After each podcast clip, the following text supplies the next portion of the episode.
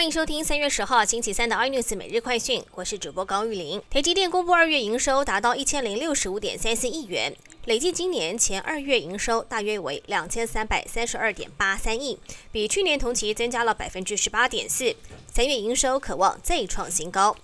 而台积电股价近期有压，从一月二十一号历史高价六百七十九块，到现在短短一个多月跌了将近十三趴，近期连七天卖超超过了十七万张。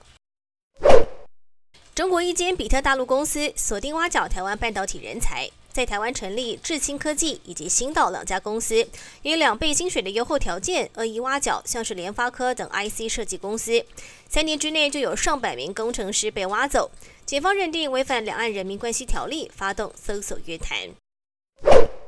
看好台湾半导体人才实力，全球最大半导体设备商 ASML 也宣布在台湾启动大规模的征才计划，在今天起展开全台校园征才活动，目标今年在台湾招募六百位工程人才。ASML 也是全球最大半导体设备商，市值全球第一。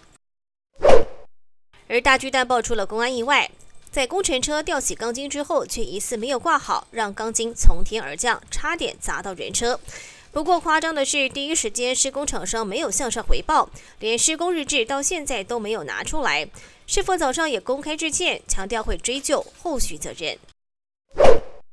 亚马逊执行长贝佐斯去年二月成立地球基金，用意在维护以及保护自然世界。根据最新的计划，他准备在未来十年投注两千八百亿，对抗气候变迁和环境永续。